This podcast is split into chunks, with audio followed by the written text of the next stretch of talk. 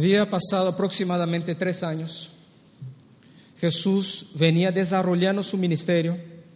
Había empezado y desarrollado más hacia el norte del territorio de Israel, Galilea, toda la parte norte. Y cuando se acerca el momento de su muerte, Jesús se va a la parte sur, a la capital Jerusalén. Y en ese proceso, en este camino hacia Jerusalén, pasa algunos eventos. Y a partir del versículo 32 dice así la palabra de Dios. Iban por el camino, subiendo a Jerusalén, y Jesús iba adelante, y ellos se asombraron y le seguían con miedo. Ahora, ¿por qué ellos estaban asombrados y con miedo? Nosotros vimos en el pasaje anterior, en Marcos mismo, capítulo 10, versículo 23, 24, que dice, entonces Jesús mirando alrededor dijo a sus discípulos, cuán difícilmente entrarán en el reino de Dios los que tienen riquezas. Los discípulos se asombraron de sus palabras, pero Jesús respondiendo volvió a decirles, hijos, cuán difícil es entrar en el reino de Dios a los que confían en las riquezas. Versículo 26.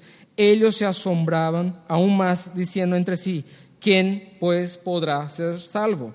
Entonces Jesús, mirándoles, dijo, para los hombres es imposible, mas para Dios no, porque todas las cosas son posibles para Dios. Y en este trayecto hasta Jerusalén, los discípulos estaban meditando en eso. Habían pasado tres años con Jesús. Muchas de las cosas que habían dicho Jesús, ellos no habían entendido. Y ustedes se van a dar cuenta más adelante de eso. Ellos habían escuchado las enseñanzas de Jesús, estuvieron con Jesús, vieron los milagros que hizo Jesús. Pero de todo tenían dudas en sus corazones. Más adelante en el versículo 33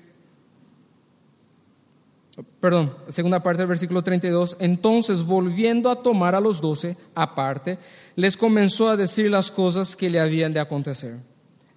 He aquí subimos a Jerusalén y el Hijo del Hombre será entregado a los principales sacerdotes y a los escribas y le condenarán a muerte y le entregarán a los gentiles y les escarnecerán, le azotarán y escupirán en él y le matarán, mas al tercer día resucitará. Jesús ya les cuenta anticipadamente todo lo que iba a suceder. Imagínense ustedes, tres años los discípulos con Jesús, seguían con ellos, con él, caminaron con él, vieron los milagros que Jesús había dicho. Llega en determinado momento, Jesús ya había dicho anteriormente eso, inclusive la tercera vez que Jesús está diciendo eso. Nosotros vemos la primera vez que está en Marcos capítulo 8. Abra, vuelva unas hojitas de tu Biblia. Marcos capítulo 8, versículo 31 y 32 fue la primera vez que Jesús habla de su muerte y dice, y comenzó a enseñarles que le era necesario al Hijo del Hombre padecer mucho y ser desechado por los ancianos, por los principales sacerdotes y por los escribas, y ser muerto y resucitar después de tres días. Esto les decía claramente. Entonces Pedro le tomó aparte y comenzó a reconvenirle, y nosotros sabemos lo que ha sucedido. Eso fue la primera vez. La segunda vez, capítulo 9, versículo 31 y 32 también, dice, porque enseñaba a sus discípulos y les decía, el Hijo del Hombre será entregado en manos de hombres y le matarán, pero después de muerto resucitará al tercer día. Pero ellos no entendían esta palabra y tenían miedo de preguntarle. Por tercera vez ahora en Marcos capítulo 10, versículos 32 y 33, Jesús anuncia una vez más su muerte. O sea que por tercera vez Jesús les dice lo que iba a suceder. O sea que para ellos no era algo nuevo, no era una noticia nueva.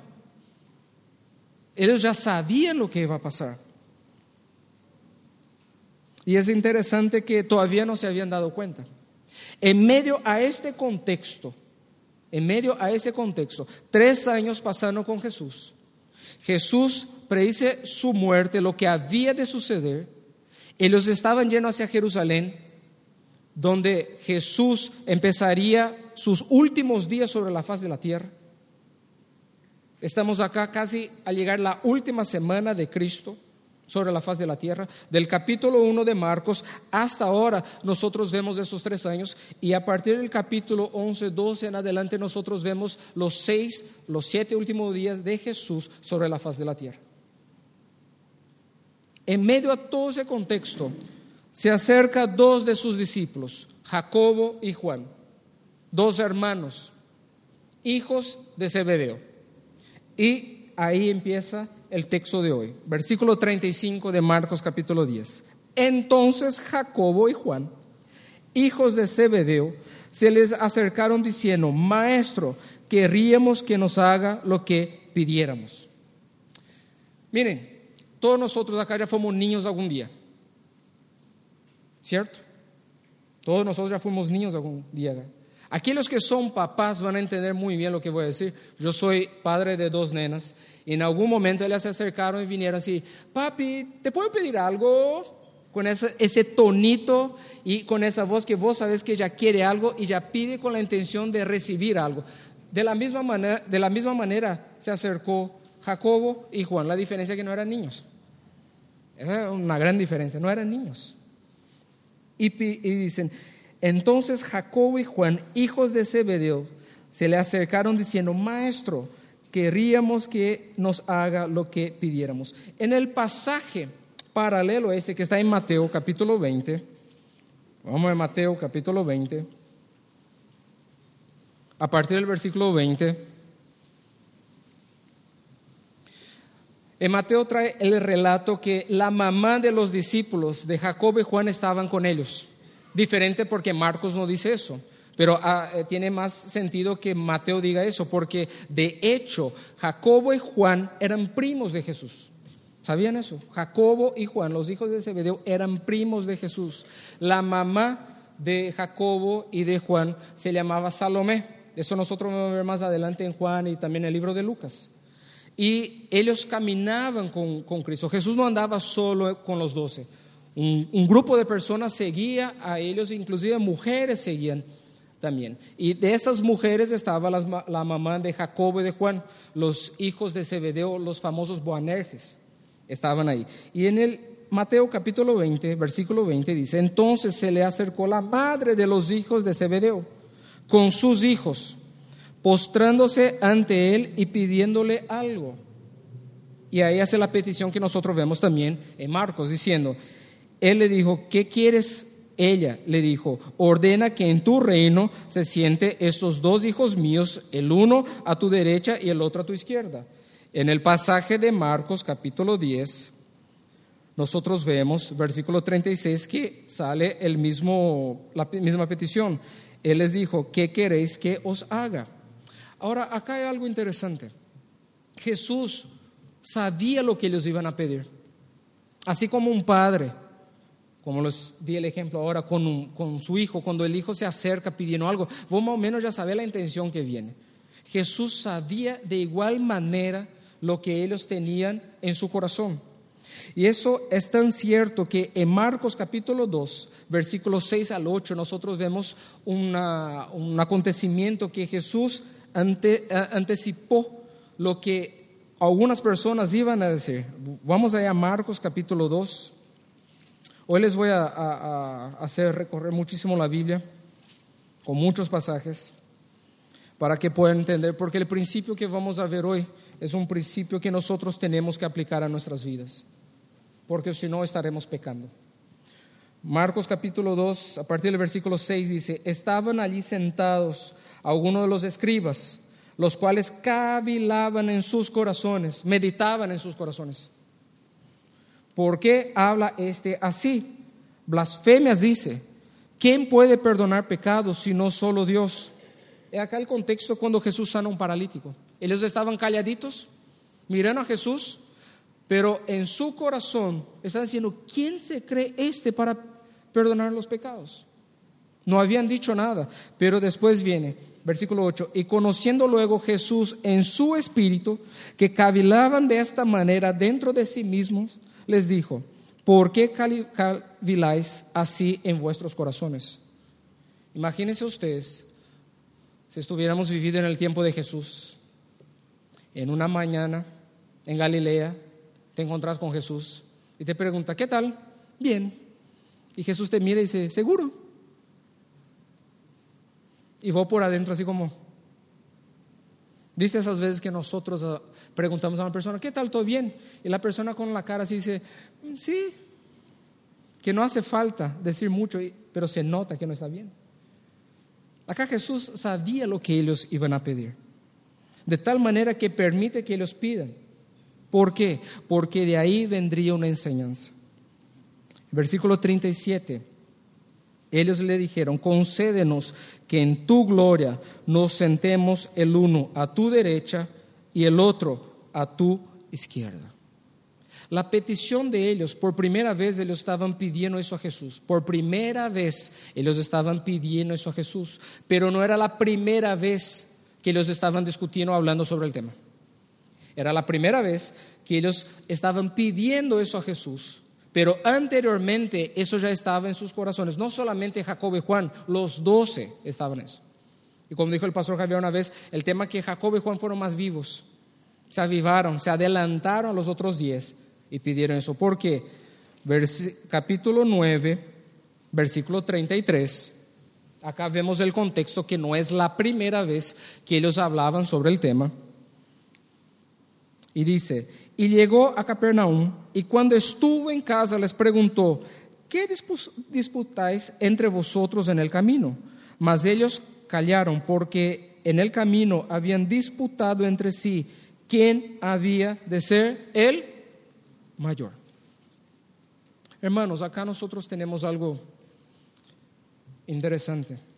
El pedido de Jacobo y de Juan es un espejo para nosotros. Porque el pedido de Jacob y Juan es la misma actitud que nosotros tenemos delante del Señor. Por eso que Jesús acá permite que Jacob y Juan hagan la petición y que expresen lo que hay en su corazón. ¿Sabe por qué? Porque de igual manera, hoy, 2017, nosotros tenemos la misma actitud que tuvo Jacobo y Juan el ser humano tiene una tendencia de ser visto. Mírenme. Cuando hacemos algo. Y más en esta época que vivenciamos de redes sociales, que la persona quiere hacer un talking show de su vida. Queremos que la gente nos mire, que ponga un like, me gusta ahí. Y eso va más allá también no solamente en el ambiente externo, pero internamente. Porque acá Jesús está tratando con los doce, no solamente con Jacob y Juan, porque más adelante los otros diez se van a manifestar acá también. Y les sigo. Entonces Jesús, versículo 38, dijo, no sabéis lo que pedís. Podéis beber del vaso que yo bebo o ser bautizado con el bautismo con que yo soy bautizado. Jesús está diciendo, ustedes pueden acá beber de la copa de la ira de Dios que yo voy a beber. Mateo 26, 39 dice eso. En el huerto de Getsemaní. Ahí estaba Jesús rogando al Padre, si posible, pasa de mí esta copa. ¿Por qué? Porque esa copa representa la ira de Dios depositada sobre Él por tus pecados, por mis pecados. Por eso viene Jesús y pregunta, ¿ustedes pueden beber de este vaso que yo voy a beber. Y más, sigue, y, o ser bautizado con el bautismo con que yo soy bautizado. Y acá nosotros vemos en Lucas capítulo 12.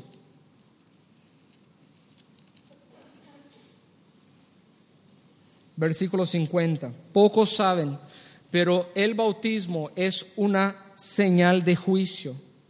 Inclusive en Pentecostés, cuando es derramado las lenguas idiomáticas sobre el pueblo que allá se encontraba, era un juicio de Dios sobre Israel.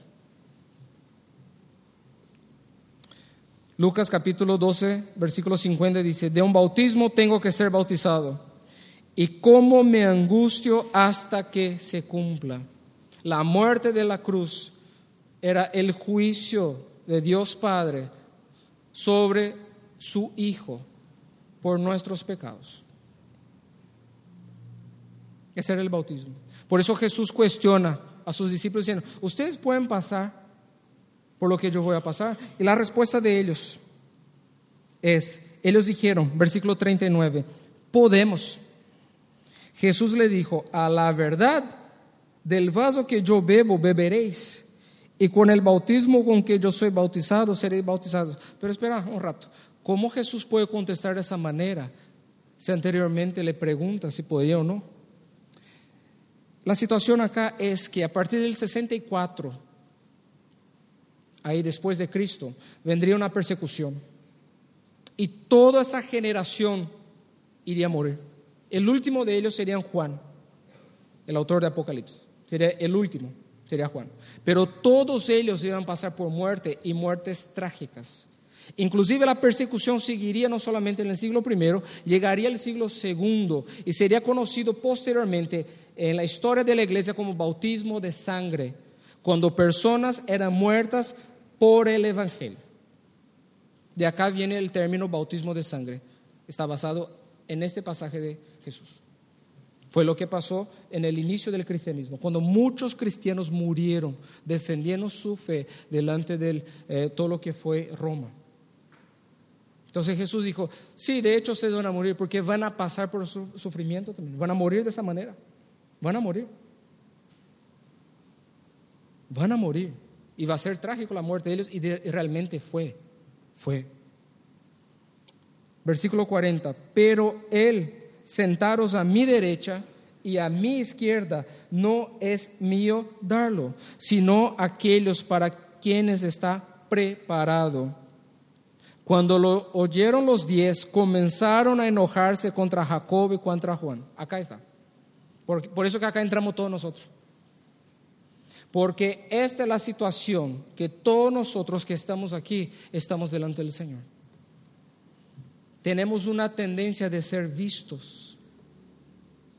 Nos peleamos para que la gente nos mire. Mas Jesús, versículo 42, llamándoles, les dijo, sabéis que los que son tenidos por gobernantes de las naciones se enseñorean de ellas y sus grandes ejercen sobre ellas potestad.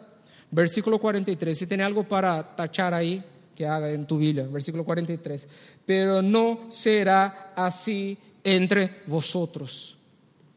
Jesús establece la diferencia entre el actuar dentro del reino de los cielos, entre su reino y las cosas del mundo.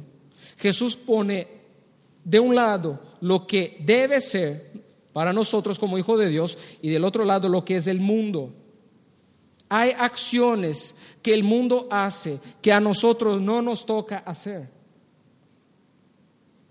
Hay cosas que es común y corriente allá afuera, no acá adentro. Hay cosas que es normal, entre comillas, allá afuera, no acá adentro. Allá afuera la gente se va a pelear, va a hacer de todo lo que puede para subir la vida, no dentro de la iglesia. Porque la iglesia no es un lugar que la persona va escalando para llegar al máximo. No en una iglesia de doctrina sana, porque en otras sí hay eso. Pero no en la iglesia de Jesucristo. Acá no tiene que existir la pelea de yo tengo que lograr para llegar allá. O yo canto mejor que fulano, ¿por qué yo no estoy cantando? Yo predico mejor que fulano, ¿por qué no estoy predicando? Enseño mejor que fulano, ¿por qué no estoy enseñando? Esos son conceptos del mundo, no de la iglesia. No de la iglesia. Si hubo un lugar que Jesús nos trajo y nos limitó todos iguales fue en la cruz. Fue allá que todos nosotros fuimos nivelados. Fue en la cruz. Por eso que solemos decir que acá la predicación es de pecadores a pecadores. Ese es el molde del mundo. No del reino del Señor. No era la primera vez que Jesús había dicho eso. Cuando él habla en el sermón más largo que hay en la Biblia, el sermón del monte, capítulo 6, vamos a Mateo capítulo 6. Jesús da otras instrucciones en cuanto a la diferencia del mundo para su reino. Mateo capítulo 6.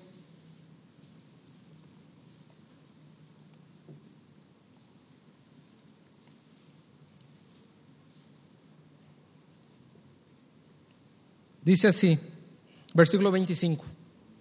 Mateo capítulo 6, versículo 25 dice, Por tanto os digo, no os afanéis por vuestra vida, que habéis de comer o que habéis de beber, ni por vuestro cuerpo, que habéis de vestir.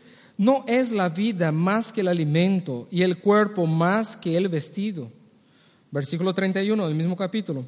No os afanéis una vez más, Cristo da la misma indicación. Una vez más, Él dice, no os afanéis. Pues diciendo, ¿qué comeremos? ¿O qué beberemos? ¿O qué vestiremos? Porque los gentiles buscan todas estas cosas. Ven que una vez más Cristo pone la diferencia. O que, ¿quién hace eso? Son los gentiles, son los de afuera. Una vez más Cristo pone las reglas de su reino acá. Y sigue. Porque los gentiles, versículo 32, buscan todas estas cosas, pero vuestro Padre Celestial sabe que tenéis necesidad de todas esas cosas. Buscad primeramente el reino de Dios y su justicia, y todas estas cosas os serán añadidas. Jesús, por medio de la pregunta de Jacobo y de Juan, enseña una verdad y esta verdad está que Dios tiene el control de todas las cosas.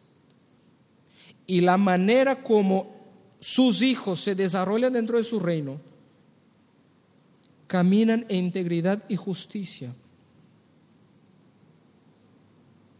En un estado de humillación y servicio. Si uno quiere hacer carrera dentro de la iglesia, aquí no es el lugar.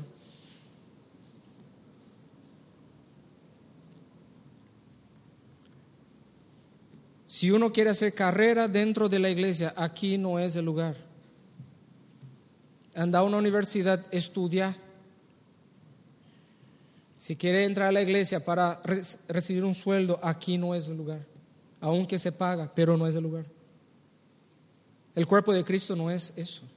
La pregunta de Juan y de Jacobo es un espejo para nosotros. Porque así somos nosotros. Nosotros tenemos una capacidad de ser hipócritas, hermanos. Nosotros vemos a la gente y a veces no nos cae bien la gente. ¿Qué tal, hermano? Bien, bien. Esa sonrisa así, de sandía partida. Nosotros miramos a la gente, no nos cae bien, les saludamos por educación. Dentro de la iglesia eso no puede existir. Está mal. Es pecado eso. Es pecado. No puede haber disputa de quién es mejor o quién no es. Quién se viste mejor, quién habla mejor, quién predica mejor, quién enseña mejor. Eso es el modelo del mundo, no de la iglesia. De la iglesia no es el modelo. ¿Ven la diferencia acá? Lo que Cristo está poniendo por medio de su palabra. Eso nos desnuda delante de Dios. Porque nosotros tenemos una tendencia siempre de aparecer, de hacer algo y que la gente nos vea. Mírenme. Esperamos reconocimiento de la gente. Les pregunto, ¿cuál es nuestra real motivación para hacer las cosas que hacemos? ¿Cuál es tu real motivación para venir esta noche aquí en la iglesia? ¿Cuál es nuestra real motivación para servir al Señor? ¿Cuál es tu real motivación para postear versículos bíblicos? Para que la gente piense, wow, ¿cómo es este espiritual? O realmente porque Cristo habló en tu corazón por medio de este versículo, entonces para bendecir a los demás posteaste. Es distinto. La pregunta es, ¿cuál es nuestra real motivación para hacer las cosas que hacemos? Jacobo y Juan estaban con Jesús ya tres años. Los discípulos estaban con Cristo hace tres años. Vieron milagros tras milagros. Caminaron con Él. Estuvieron ahí durmiendo junto con Jesús. Imagínate, los discípulos durmiendo. Abre los ojos a la mañana y ve a Jesús acostado a su lado. Buen día Jesús, buen día. ¿Todo bien? Bien. Por tres años. Y habían pelea entre ellos porque, fin y cabo, todavía su concepto de Mesías no estaba claro. Ellos esperaban un Mesías libertador político. Mesías este que empezó a ser más claro para Israel a partir del periodo, de David. Ahí es quedó más claro ese, ese periodo mesiánico. Entonces ellos esperaban un Mesías libertador, político-social, que libraría a ellos toda la nación de las manos de Roma. Y de hecho, era que ellos estaban esperando, diciendo, ¿sabe qué? Si fuimos comisionados, algo nos va a sobrar ahí. Algo vamos a, al fin y al cabo va a sobrar algo para nosotros acá. Al fin y al cabo estamos ayudando, entonces estamos ayudando, tenemos algún derecho, entre comillas, tenemos algún derecho. Era eso lo que estaban planteando Jacob y Juan.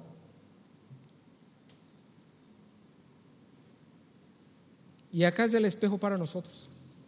Porque nosotros somos así. Nosotros somos así. Aquí todos nosotros esta noche estamos desnudos delante de Dios. Porque esta es la actitud que hay en nuestros corazones. Que realmente Dios tiene que tener misericordia de nosotros. Aunque seamos regenerados, convertidos, y amados por el Señor, actuamos de esta manera. No nos gusta algo.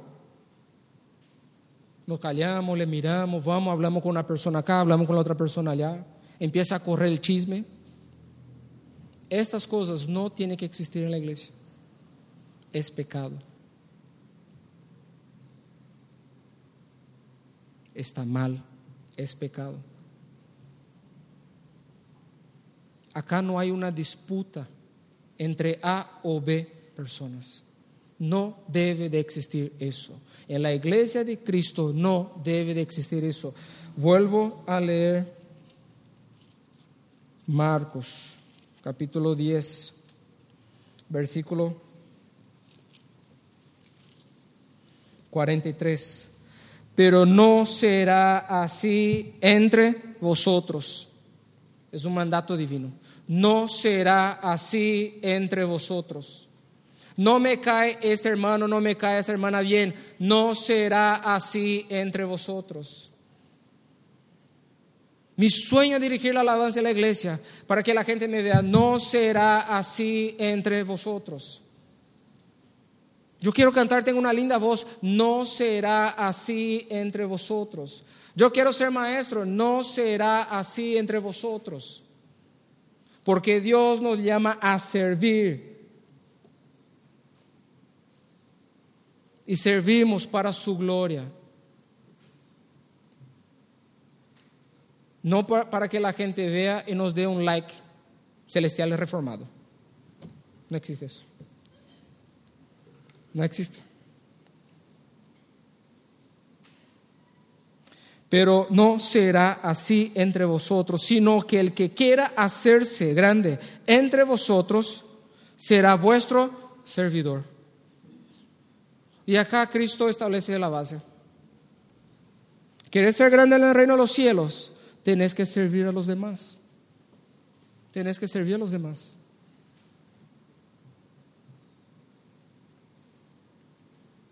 Muchos a veces encuentro personas que dicen tener llamado misionero. Y siempre le pregunto, ¿le predicaste a tu familia? No. ¿Y qué llamado misionero es ese? Que quiere irte a otra nación o a otro lugar. Si ni a tus familiares no le predica el Evangelio. Explícame eso. ¿Cómo puedo tener compasión de la persona que está del otro lado del Atlántico y no tengo compasión de las personas que están a mi lado?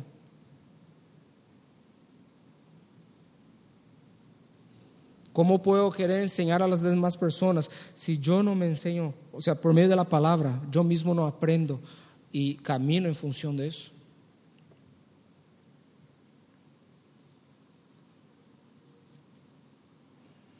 Versículo 44, y el que de vosotros quiera ser el primero será siervo de todos. Qué dura esa palabra, qué dura esa palabra. Porque hoy cuando nosotros miramos el cristianismo del siglo XXI vemos totalmente distinto lo que dice acá. Nosotros vemos personas competiendo por los mejores lugares. Nosotros vemos personas competiendo, ah, compitiendo para, para tener eh, iglesias más grandes. Califica la iglesia por la cantidad de miembros que existe. Ese no es, ese no es el modelo de, de Cristo. Eso no es el criterio establecido por Jesús. En la década de 80, ahí voy a revelar mi edad, en la década de 80 todos los LPs, los long plays, grandotes así que era, cristianos que salieron en esta época, salieron con dibujos de paisajes. Eso fue la década de 80. Todos los discos cristianos de ese entonces, los, los eh, artistas, entre comillas, que no existían en este entonces, pero que grababan algún proyecto musical de sus congregaciones, en la portada venía paisajes. Eso fue la década de 80. La década de 90, las portadas venían una foto general de la iglesia, la gente mano levantada, pero era una alabanza más congregacional. De 2000 en adelante, todas las portadas de todos los discos está una persona en la portada. Las canciones dejaron de ser congregacionales. Uno canta lo que quiere. Esto es resultado que cada día que pasa nosotros somos más individualistas. La misma cosa que está haciendo Jacob y Juan. Porque una persona individualista no puede ver la necesidad de su hermano. Hoy estamos aquí, poco más de 250 personas, 280 por ahí estamos aquí. Y es nuestra responsabilidad saber las necesidades de nuestros hermanos. Es tu responsabilidad. Si no venís a la iglesia, alguien tiene que llamarte. El pastor no me llamó, está bien. Seguramente el pastor está haciendo otras cosas, pero también es tu responsabilidad llamar al hermano y decir, hermano, ayer no viniste a la iglesia, te extrañé. ¿Qué pasó? Estaba de viaje, ah, está bien. Nos vemos el próximo fin de semana. Amén. Es tu responsabilidad. Porque nosotros vemos, principalmente Pablo, haciendo una analogía del cuerpo de Cristo. Y cuando se trata del cuerpo de Cristo, cuando falta un miembro, nosotros sentimos. Si voy a llegar a perder tu dedo, vas a sentir. Nosotros como cuerpo de Cristo, a los miembros del cuerpo de Cristo, tenemos que sentir su ausencia. Tenemos que compadecer con sus sufrimientos. Eso es iglesia. Eso es iglesia. Miren lo que dice Filipenses, capítulo 2. Pablo dice la misma cosa a la iglesia de los filipenses, lo que Cristo está tratando con Jacobo y Juan, Pablo viene a tratar con la iglesia de filipenses de la misma manera. Es casi un pasaje paralelo, ese de, Pablo, capítulo 2, Filipenses capítulo 2, versículo 3 y 4, que dice, Nada hagáis por contienda o por vanagloria, antes bien con humildad, estimando cada uno a los demás como superiores a él mismo. No vengo al estudio bíblico, ¿por qué? Porque ya sé todo, está en pecado aunque haya leído los cuatro libros de la institución de la religión cristiana de Calvino, aunque haya leído los tres tomos de la apologética eh, de Turretini, aunque haya leído los cuatro tomos de Bavinck, de dogmática reformada, aunque haya leído todo lo que es teología sistemática de Hodge, y aunque haya contemplado todo tu ser, la manera que escribe Berkhoff, tenés que estar en un estudio bíblico, porque tenés muchas cosas que aprender. Y como cuerpo crecemos juntos, en unidad. No es porque yo ya sé, ah, no me voy. Deja al hermanito que está empezando en la fe. Vos y el hermanito que está empezando en la fe está igual. Tenés que participar. Les esperamos el próximo jueves y domingo aquí. De hecho, ya, paso ya con la invitación. Versículo 3, nada hagáis por contienda o por vanagloria, antes bien con humildad, estimando cada uno a los demás como superiores a él mismo. ¿Cómo es difícil eso para nosotros? Porque cuando nos apretan, la primera cosa que decimos es, ¿sabe con quién está hablando? ¿Ya escucharon eso? Personas por allá que dijeron, de otras iglesias. ¿Sabe con quién está hablando? Sí, contigo estoy hablando. Versículo 4, no mirando cada uno por lo suyo propio, sino cada cual por lo de los otros.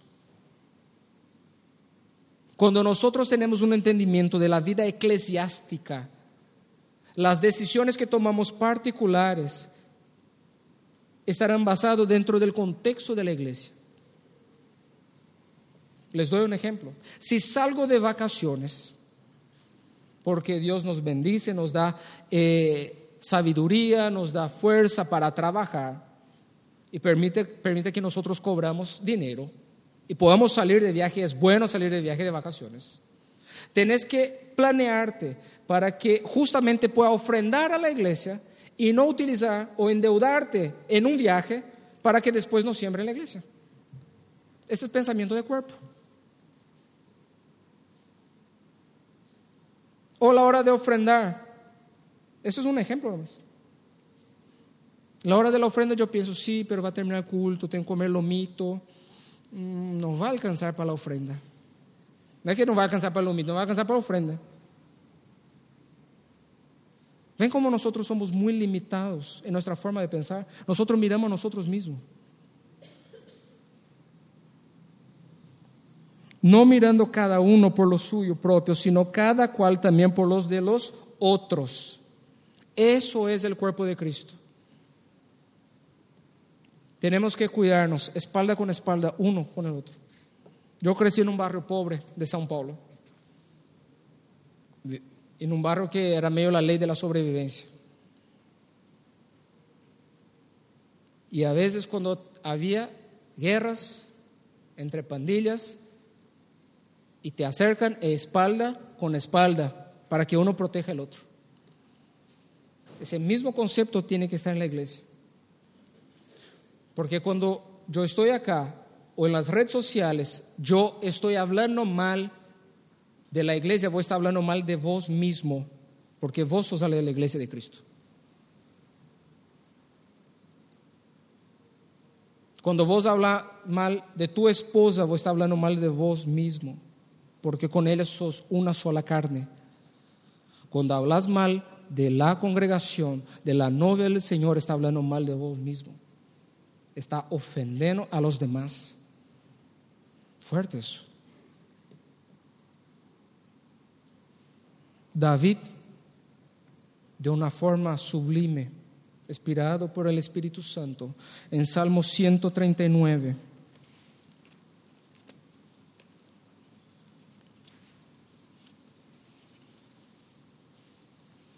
escribe una de las canciones en formato de oración, una de las más difíciles que uno puede orar al Señor. Salmo 139, versículo 1 al 6, dice, oh Jehová, tú me has examinado y conocido, tú has conocido mi sentarte y mi levantarme mi sentarme y mi levantarme. Has entendido desde lejos mis pensamientos. Has escudriñado mi andar y mi reposo, y todos mis caminos te son conocidos. Pues aún no está la palabra en mi lengua, y he aquí, oh Jehová, tú la sabes toda. detrás y delante me rodeaste y sobre mí pusiste tu mano. Tal conocimiento es demasiado maravilloso para mí. Alto es, no lo puedo comprender. Cada paso nuestro, cada pensar nuestro, cada meditar de nuestro corazón es conocido por el Señor. Uno aún puede engañar a su hermano, pero no delante del Señor. Dios te tiene ahí.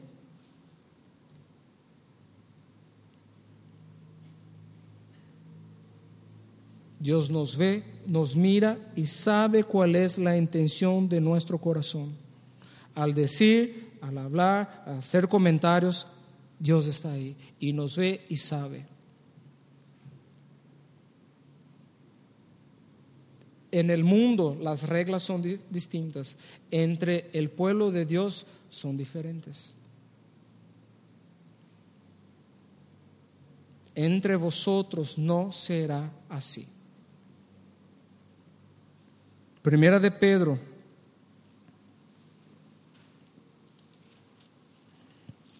Capítulo 2.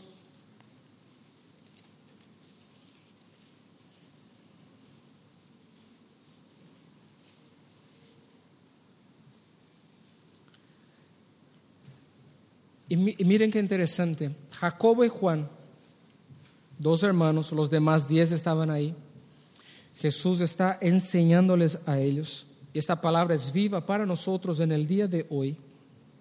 Pedro estaba ahí en este día. Y sabemos quién era Pedro, porque ya escuchamos algunos pasajes que hablaba de Pedro. Muchas veces nosotros hablamos mal de Pedro, como si nosotros no tuviéramos la actitud de Pedro. Pedro, ¿cómo pudiste hablar así? Como si nosotros nunca hubiéramos hablado así. Mira lo que hiciste, metiste la pata, Pedro. Sí, como si nosotros nunca hubiéramos hecho la misma cosa.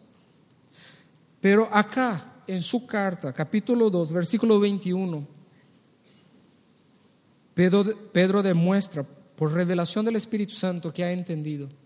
Y mira lo que dice, pues para estos, para esto fuisteis, fuisteis llamados, porque también Cristo padeció por nosotros, dejándonos ejemplo para que sigáis sus pisadas. Cuando nosotros decimos que somos cristianos, nosotros estamos siguiendo los pasos de Cristo. Y ahí viene el último versículo de Marcos capítulo 10, versículo 45 el pasaje de Marcos capítulo 10, versículo 35 al 45 que estoy leyendo en el día de hoy, que estamos estudiando en el día de hoy, es el centro del Evangelio de Marcos, porque demuestra justamente lo que Cristo vino a hacer, el siervo rey o rey siervo. Y mira lo que dice, porque el Hijo del Hombre no vino para ser servido, sino para servir y para dar su vida en rescate por muchos. Si tu versión es 95, ahí va a estar por todos. Está mal esta versión. La versión, hay un error en la versión 95, la traducción que está por todos, y en la original no está así, dice por muchos. Tanto la 1960 cuanto las Américas dice por muchos. Porque el Hijo del Hombre no vino para ser servido, sino para servir y para dar su vida en rescate por muchos. El Hijo encarnado, el Hijo de Dios encarnado, vino a esta tierra para servir. Capítulo 1 hasta el capítulo 10 que estamos acá, Jesús caminó por toda la, la región de Israel, norte, este, oeste, y llega al sur, sanando, predicando, evangelizando, enseñando a todos, a todos. Los discípulos que estaban con él estaban en otra conexión, porque no había entendido acá.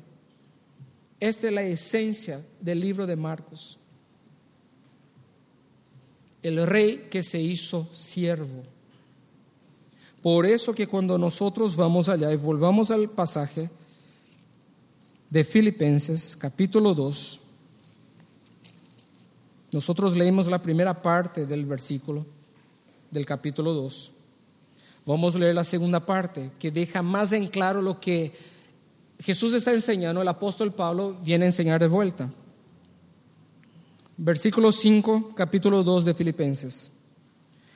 Haya pues en vosotros este sentir que hubo también en Cristo Jesús. Haya pues en vosotros este sentir que hubo también en Cristo Jesús, el cual, siendo en forma de Dios, no estimó el ser igual a Dios como cosa a que aferrarse, sino que se despojó a sí mismo, tomando forma de siervo, hecho semejante a los hombres. Y estando en la condición de hombre, se humilló a sí mismo, haciéndose obediente hasta la muerte y muerte de cruz. Estamos en la misma conexión tanto lo que dice eh, Marcos, Jesús enseña a sus discípulos, Pablo viene a enseñar la misma cosa a los filipenses. Haya el mismo sentir en vosotros que hubo en Cristo Jesús. Nos llama al servicio, a la humillación, a estar con los hermanos, caminar con los hermanos. No existe clases distintas en la iglesia. Acá tenemos el VIP, acá los sem-VIP, acá los que no son VIP y los hermanos. No existe eso en la iglesia. Eso existe allá en el mundo. En la iglesia de Cristo Jesús no existe eso.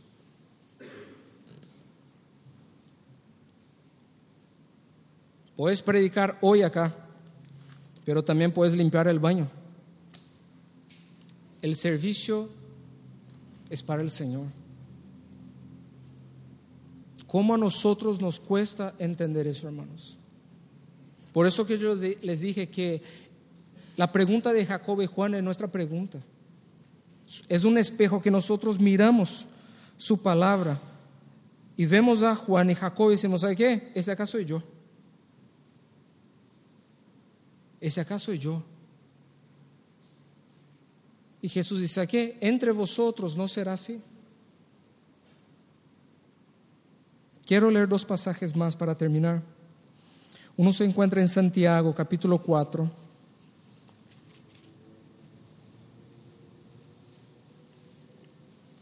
Justamente acá, Santiago, nosotros tenemos una estructura del libro donde que en la primera parte él trata de forma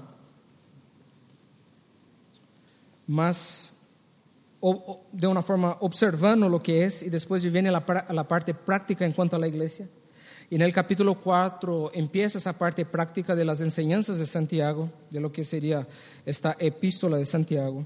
Capítulo 4, versículo 1 al 3 dice, ¿de dónde vienen las guerras y los pleitos entre vosotros? ¿No es de vuestras pasiones las cuales combaten en vuestros miembros? Codiciáis y no tenéis, matáis y ardéis de envidia y no podéis alcanzar. combatís y lucháis, pero no tenéis lo que deseáis porque no pedís. Pedís y no recibís porque pedís mal para gastar en vuestros deleites. Acá de hecho está hablando también de la oración. Pero esta acá es nuestra situación. ¿De dónde vienen los pleitos? ¿De dónde vienen las guerras? ¿No es de vuestras pasiones las cuales combaten en vuestros miembros? Y aquí nosotros aplicamos al cuerpo de Cristo.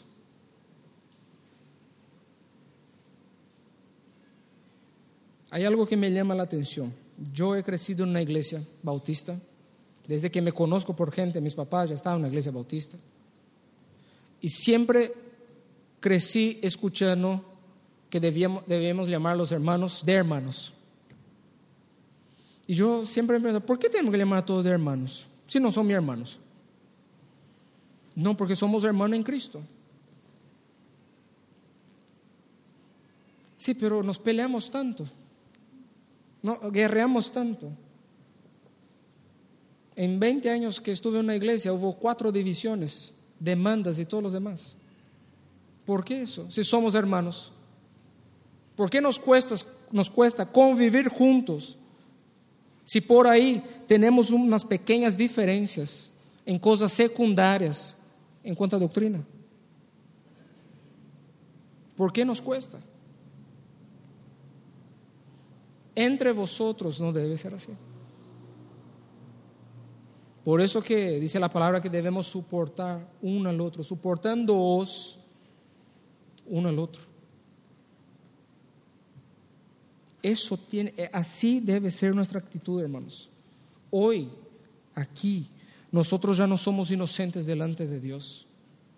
Al escuchar este mensaje, vos no sos inocente delante de Dios. Ah, yo no sabía eso, ahora sabes. Y tenés que poner en práctica. Porque esta es la iglesia de Cristo Jesús. Esta es la iglesia. Fue a esta iglesia que Cristo vino a morir. Fue a esta iglesia que Cristo se hizo hombre, caminó, padeció, que vino a servir, que fue a lavar los pies de sus discípulos como ejemplo. No es un ritual que debemos hacer todos los años, como algunos agarran. No es eso. Es la actitud que hay en nuestros corazones de caminar juntos. Aunque nuestra naturaleza pecaminosa seguiremos teniendo roce uno con el otro. Pero, debemos soportar unos a los otros. Amar, caminar juntos. Eso es iglesia. Nosotros somos llamados a eso. Por eso que cuando algunos hermanos, luego voy a decir que es bien claro, cuando les hincho a algunos hermanos, estoy hinchando a algunos hermanos, diciendo, venía al estudio bíblico, venía acá. No te quedes en tu casa. Aparta un tiempo, una hora de tu semana, sea los jueves a la noche, sea los domingos a la mañana. Hoy nosotros estamos acá. Hay un grupo de hermanos, los servidores, que estuvieron hoy acá limpiando y ordenando, porque ayer tuvimos un casamiento acá, para que ustedes estuvieran todos sentaditos. Cada silla de esa fue pasado SIF, ahí, cada uno de esos. Y después tuvimos un tiempito con el pastor Guido participen. No existe miembro fuera del cuerpo. No puedes dejar de venir a la iglesia. Tienes que tener el compromiso de congregarte. Aquellos que están asistiendo ya hace un rato a la congregación. Si sos de otra iglesia y estás asistiendo, está bien. Pero si no sos miembro de ninguna iglesia, tenés que congregarte en alguna iglesia. Si aquí es el lugar, si viste que acá, si oraste, tenés paz en tu corazón, tenés que pasar por un proceso también. Para que te conozcamos aún más. Ese es el cuerpo. No es que, ¿sabe qué? Yo soy miembro del cuerpo de Cristo general. Entonces no necesito estar acá. No. No entendiste ese concepto, porque ese concepto es de Agustín de Hipona. Y ese no era el concepto de Agustín. Era que la iglesia general está constituida por la iglesia local. Ese es el concepto de Agustín.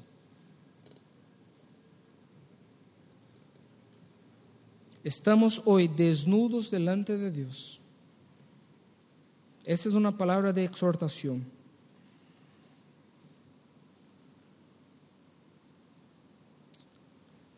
Realmente que Dios tenga misericordia de nosotros. Porque todo eso que hemos aprendido en el día de hoy toca directamente nuestra santificación. Cuando nos peleamos, cuando hay pleitos, lo que sea, es porque hemos bajado la guardia de nuestra santificación.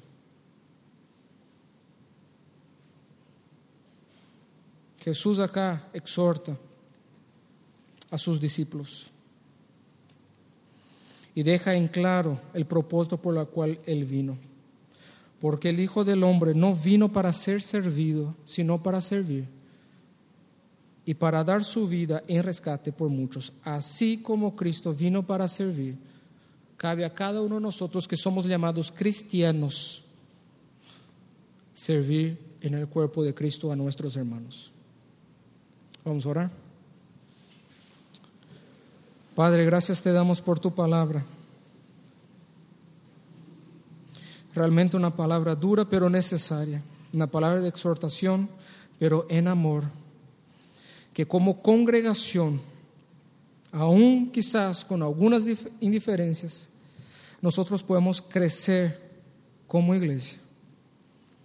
Que este sea nuestro objetivo, Señor. Al empezar este año de 2017, que tengamos en claro el servir al cuerpo, a servir a nuestros hermanos, a caminar con ellos entendiendo que acá no es un lugar para hacer carrera, acá no es un lugar que uno debe aparecer, pero se trata de tu cuerpo, de la obra que tú hiciste en la cruz, en la cual todos nosotros estuvimos allí, Señor. Gracias te damos por esta noche. Y en tu santo nombre oramos. Amén. Y amén.